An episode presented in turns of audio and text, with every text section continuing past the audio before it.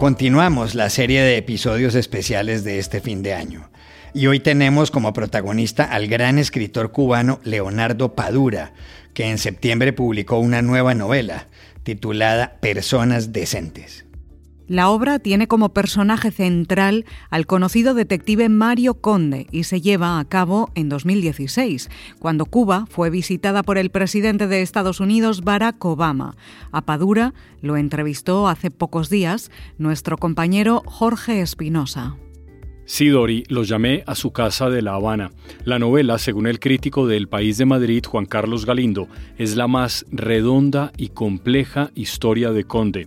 Y según Manuel Pérez del diario español Levante, sitúa a Padura en la cumbre de la literatura latinoamericana. Hola, bienvenidos a El Washington Post. Soy Juan Carlos Iragorri, desde Madrid. Soy Dori Toribio, desde Washington, D.C. Soy Jorge Espinosa, desde Bogotá.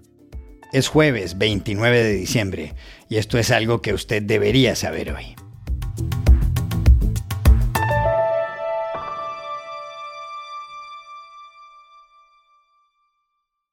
Hace tres meses, el escritor cubano Leonardo Padura publicó su más reciente novela. Se titula Personas Decentes.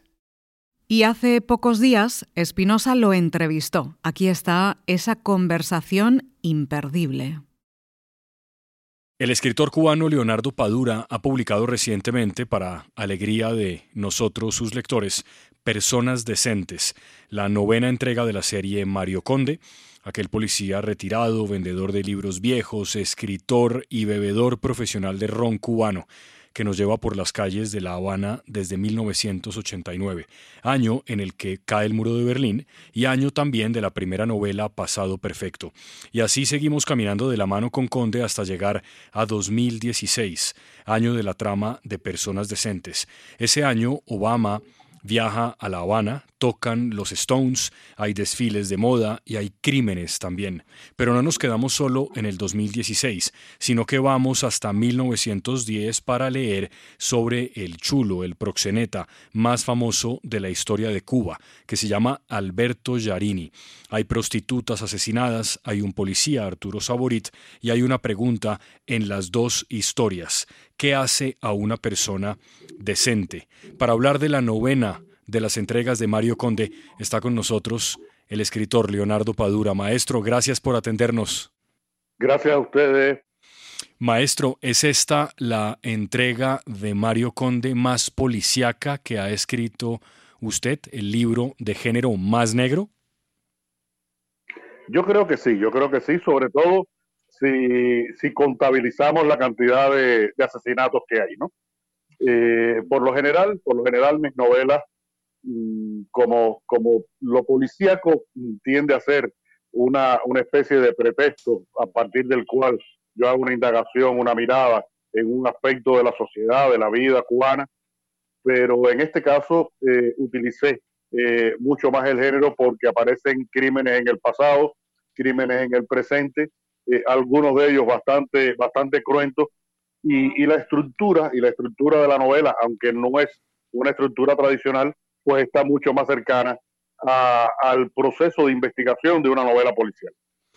Claro, se asesinan, y lo contaba yo allí, a dos prostitutas en el año, en el caso de 1910, y también hay dos asesinatos en el 2016 de un, uno, el primero, de una persona de la que le quisiera preguntar más adelante, pero quisiera empezar por el otro de los personajes, el proxeneta, el chulo, el señor Alberto Yarini, que en efecto es una figura histórica real que existió. Usted, maestro, es un obsesionado por la cultura de la isla de, de, Cuba, por la historia de La Habana y de Cuba. ¿Por qué poner como un protagonista tan importante en esta novela al señor Yarini? ¿Por qué él entre todos los personajes históricos que seguramente hay en Cuba? Bueno, mira, es que eh, Alberto Yarini me persigue hace muchos años. Cuando en los años 80 yo trabajé de, reportero en un periódico cubano, eh, escribía mm, largos reportajes sobre mm, personajes, procesos, eh, pueblos de, de Cuba y, entre ellos mm, escribí un reportaje sobre la vida de Alberto Yarini. Yarini es un hombre del cual todo el mundo sabe algo en Cuba, pero nadie lo sabe todo. Porque creo que es imposible saberlo todo con un personaje que fue tan contradictorio. Desde, aquella, eh, desde aquel reportaje, después yo intenté con un director de cine cubano hacer un guion eh, para una película, eso se frustró, porque en los años 90 llega toda la crisis económica acá a Cuba, y, el personaje seguía ahí, seguía ahí, seguía ahí. Y creo que mm, es importante porque Yarini, de, eh, desde mi perspectiva, mm, simboliza, representa, sintetiza esos primeros años de la República Cubana. Recuerda que Cuba, a diferencia del resto de los países de Latinoamérica, de Iberoamérica, pues llega a la independencia tardíamente. Eh, obtiene su independencia en 1902, después de varios años de guerra, de una intervención militar norteamericana que dura hasta justamente hasta 1902, cuando nace la República. Y en ese, mm, de esos primeros años republicanos, en el que se repite una segunda intervención militar norteamericana en 1906, son unos años eh, extremadamente confusos, extremadamente complicados, porque eh, estamos viviendo una posguerra, pero se está viviendo a través, a, a la vez, una modernización del país con la presencia de las tropas norteamericanas y todos unos desarrollos de la infraestructura. Eh, la economía se está recomponiendo, empieza a haber un movimiento social muy interesante y en medio de eso surge esta figura de Alberto Yarini Ponce de León que se apropia del liderazgo de la prostitución en La Habana. Mm. En esos momentos la prostitución mm, la dominaban eh, los proxenetas franceses y un grupo de proxenetas cubanos. Y Yarini, mm, en esa lucha contra los franceses por dominar el negocio de la prostitución, pues empieza a tener un carácter de una especie de, reivindicador de, la nacionalidad cubana, del derecho de los cubanos a mantener sus negocios, incluyendo el negocio de la prostitución. Eh, porque además Bellarini participaba de la vida política cubana. Era un hombre que llegó a ser muy conocido, llegó a ser posiblemente el hombre más famoso de la ciudad en, en su momento, hasta el año 1910, en que precisamente eh, en esa guerra entre proxenetas cubanos y franceses eh, muere en el barrio de la prostitución de La Habana. Es cierto, maestro, que el entierro que le hacen a Yarini, que muere muy joven, historia que cuentan en, la novela, por supuesto, es uno de los más multitudinarios de la historia moderna de Cuba? Sí, sí, sí, sí, fue el más grande de, la primera mitad del siglo XX, fue el más grande, fue el más grande, fue un, al velorio que se efectuó en la casa familiar. Porque vamos, vamos a ver, Yarini mm, no es un personaje cualquiera, vuelvo otra vez sobre él. Yarini es un hombre que, pertenece a la aristocracia cubana.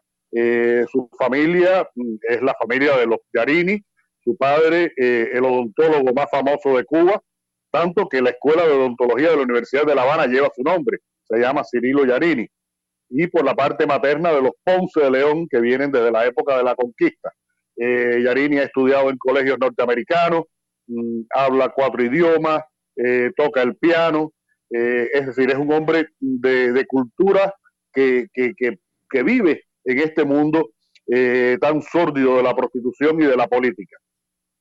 Pero bueno, su familia y él mismo, al tener ese ascendente social, pues su velorio que se efectúa en esa casa burguesa de la familia, pues asiste hasta el presidente de la República. Y después tiene un velorio, un entierro, que hay fotos, hay fotos en los periódicos de la época, que se ven lo que es la calzada de la reina y la calzada de Carlos III, completamente, completamente cubiertas de gente que este, asistieron a ese, a ese entierro que fue eh, realmente, no podría decirte una cifra, pero fueron miles de personas las que asistieron a ese entierro el 28 de noviembre, no, el 12 de noviembre de 1910. Sí, impresionante. Y finalmente de Yarini hay un aspecto que retrata Mario Conde, que es el que está escribiendo esa historia, por eso decía en la introducción que Conde, además de ser todo lo que dijimos, ex policía, bebedor de ron, vendedor de libros, es también escritor. Y es que narra escenas en las que parecería que Yarini fue uno de los primeros hombres blancos que en esa época, pero de pronto es un prejuicio de mi parte, maestro, no lo sé, no eran racistas en Cuba. Bueno, yo mm, creo que creo que desde, desde el siglo XIX existió eh, toda una serie de, personalidades importantes de, la vida eh, política, social, cultural cubana que, trataron de imponerse a ese racismo. Eh, mira, el, problema del negro en Cuba es tan importante, tan importante, que es la causa por la cual Cuba no tiene su independencia junto con el resto de la República eh, Iberoamericana, porque el ejemplo de Haití fue lo que impidió que la burguesía cubana se lanzara a un proceso independentista en 1810, 1820. Imagínate que en el año 1830 la población negra y mestiza de Cuba era del 51%, es decir, era la mayoría de la población. Eh, es decir, que el problema del negro ha sido muy importante. Y en el año 1868, cuando comienza la guerra de independencia, el primer acto, el primer acto que el presidente de la República en Armas de Cuba eh, decreta es la libertad de los esclavos. Es decir, que desde el principio de la, de la República Cubana, eh, el problema del negro estuvo muy presente. Pero el racismo, el racismo pervivió en esa sociedad y en los en los primeros años de la República, pues era muy fuerte y había una, una marginación importante de los negros y de los mulatos. Pero Yarini fue un hombre que tuvo una visión que pasó por encima de esa, de esa circunstancia que él la consideraba eh, denigrante y, tuvo una actitud protectora de cercanía, de amistad, de compenetración con todo el universo de los negros cubanos, tanto desde las prostitutas negras hasta los eh, religiosos negros eh, y los líderes revolucionarios, por supuesto. Ahí se habla de uno de estos casos. Yarini fue un hombre en ese sentido con una visión social mucho más abierta, mucho más democrática, mucho más moderna, y, eso fue uno de los elementos que le, le gestionó la gran popularidad que tuvo en la Cuba de esos momentos. Maestro, ahora que usted está haciendo ese recuento de esas características de el señor Yarini, yo decía que, y es el título del libro, hay una pregunta sobre qué es la decencia, cómo se define la decencia. Si una persona que rompe la ley, por ejemplo, puede también al mismo tiempo ser una persona decente, porque pues los seres humanos están llenos de matices, casi nunca es todo en blanco o en negro. Si usted hubiese vivido en la época de Yarini, ¿hubiera votado por él para un cargo público? Bueno, es una buena, una buena pregunta que no me había hecho nunca. Eh, mira, mm, eh, en la época republicana, sobre todo esos primeros años, mm, la, corrupción que se desató en Cuba, la corrupción política que se en Cuba fue terrible, fue terrible. Y pienso que, entre esos corruptos, pues Yarini casi que hubiera sido un mal menor, porque era un hombre, digo, con una proyección social eh, diferente, diferente, y, tal vez hubiera sido eh, mucha mejor opción que otros de los que, de los que fueron los políticos importantes de esa época.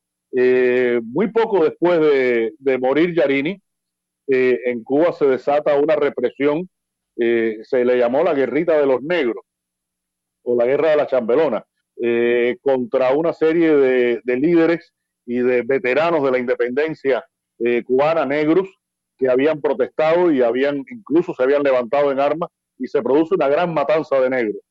Eh, es decir, que, en realidad lo que, lo que estaba ocurriendo en Cuba en esos momentos era muy lamentable en términos políticos y un hombre como Yarín tal vez hubiera sido una opción diferente. Sin duda, quiero ahora volver más al presente, ya no a la historia que también está en la novela de 1910, de la que no quiero contar más para no dañar la, novela, e ir al otro personaje importante que es un señor de apellido Quevedo, un censor cultural de la época ya de la revolución. Ya los Castro han llegado al poder y es el señor Quevedo el encargado de poner en cintura a los artistas, a los poetas, a los escritores. Y recordé en particular un episodio de un escritor que usted no menciona en el libro, maestro, pero que está también un poco como en el ambiente, que se llama Reinaldo Arenas. A Reinaldo Arenas el régimen de Cuba lo persiguió sobre todo, y él lo cuenta en Antes de que anochezca, su autobiografía, por homosexual. el señor Quevedo se dedicaba a censurar artistas, pero era, sobre todo, un gran hipócrita. Sí, mira, yo creo que detrás de, detrás de cada eh, extremista hay un oportunista. Y, y Quevedo, que es un personaje de ficción, pero que está inspirado en varios personajes reales, es un personaje en el que yo reúno eh, a un grupo de, represores culturales que fueron muy protagonistas de la política cultural que se vivió en Cuba en los años 1970, eh, que fue mm, ese momento en el que se desarrollaron los que se llamó los procesos de parametración. Eh, los artistas y los docentes también que no cumplían determinados parámetros, pues eran marginados. Y uno de los parámetros que, que tenía que cumplir supuestamente un artista cubano era que no podía ser homosexual, no podía tampoco ser religioso ni tener ideas políticas confusas, eso se le llamaba ser problemático ideológico, tener problemas ideológicos. Y, fueron marginados y fueron perseguidos.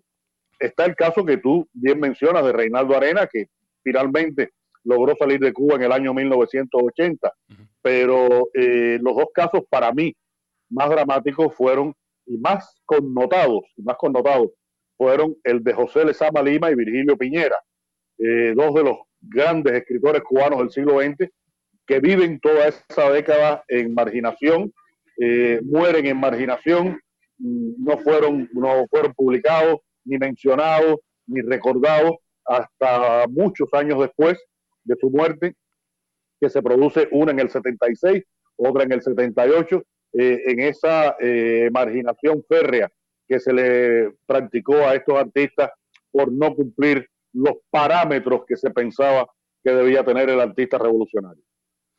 Maestro, finalmente, porque tenemos el tiempo pactado para la entrevista, agradeciéndole de nuevo que nos atienda desde su casa en La Habana. Eh, Mario Conde es, eh, de alguna manera un hombre pesimista, que, que, no siente que las cosas en Cuba estén cambiando, no siente que la visita de Obama vaya a generar una verdadera apertura. El tiempo, por supuesto, le ha dado la razón. Pero, sin embargo, el escritor Leonardo Padura puede escribir las cosas que escribe sus novelas y vivir en La Habana sin que aparezcan quevedos a acabar con su vida. En eso no hay una evolución? Sí, sin duda, sin duda hay una, evolución. Eh, lo que se vivió en los años 70 fue un periodo muy específico, eh, muy difícil, muy ortodoxo, que afortunadamente a partir de los años 80 comenzó a variar. Aunque sobre todo varía en los métodos, varía en los métodos, aunque a veces no tanto en los resultados porque de todas maneras siguen existiendo eh, mecanismos de censura y mecanismos de marginación de determinados intelectuales, de determinadas obras, de determinados procesos artísticos.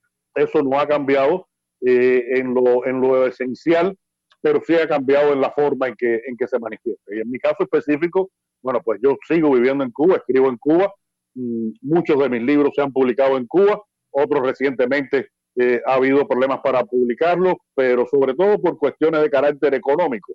No hay papel, no hay recursos para, hacerlo. Pero yo sigo mm, viviendo y escribiendo en Cuba y, tratando de que con mi literatura mm, haya una especie de reivindicación, de rescate de la memoria de procesos como estos en los cuales eh, las personas han sufrido por mm, causas de, de, de políticas eh, excesivamente rígida, ortodoxa, eh, fundamentalista, que han afectado la vida de tantas personas, no solamente de los artistas. Maestro, gracias por atendernos. Haga el favor de saludar al conde, dígale que lo queremos mucho, que yo lo quiero mucho, que me hace muy feliz cada vez que hay una nueva entrega. Y leí por ahí en alguna parte que se le había averiado el, el auto a Leonardo Padura, al escritor El de Verdad. ¿Sí? ¿Se dañó el carro? No, no, no, no, afortunadamente no, afortunadamente no, porque sin, sin eso sería muy difícil vivir acá en La Habana. Yo tengo eh, un automóvil que ya tiene 25 años eh, y lo cuido, eh, creo que lo cuido más que a mi mujer, fíjate si lo cuido. Así que tengo que tenerlo y bueno, le hacemos todas sus reparaciones, todos sus arreglos y, y afortunadamente ha sido un buenísimo compañero tan buen compañero como Mario Conde a lo largo de todos estos años. Sí, sin duda. Esperemos que la próxima entrega de Mario Conde, me dijo alguien por ahí que el libro, ese libro va a estar escrito todo por Conde. Es decir, ya es Conde, el policía, el que se va a sentar a escribir esa historia. ¿Es verdad eso? Eh, ese va a ser posiblemente el último que escriba. Y no he decidido todavía si el próximo que escriba será el último sobre Conde. Cuando tome esa decisión, pues bueno, eh, ya sabré en qué, en qué persona y de qué manera se va a escribir esa nueva novela del personaje de Mario Conde, que, que como te digo, ha sido un excelente compañero y espero que lo siga haciendo para poder seguir indagando, revelando, profundizando en lo que ha sido la vida cubana de, mi generación de estos últimos de estos últimos años acá en Cuba. Leonardo, gracias otra vez por atendernos. De verdad ha sido un gusto que nos regales estos minutos para hablar de la saga de Mario Conde, de La Habana, de Cuba y, bueno, de libros que, que, que son siempre tan importantes en la vida. Saludes al Conde. Chao. Chao, chao. Muchas gracias a ustedes. Buenos días. Gracias.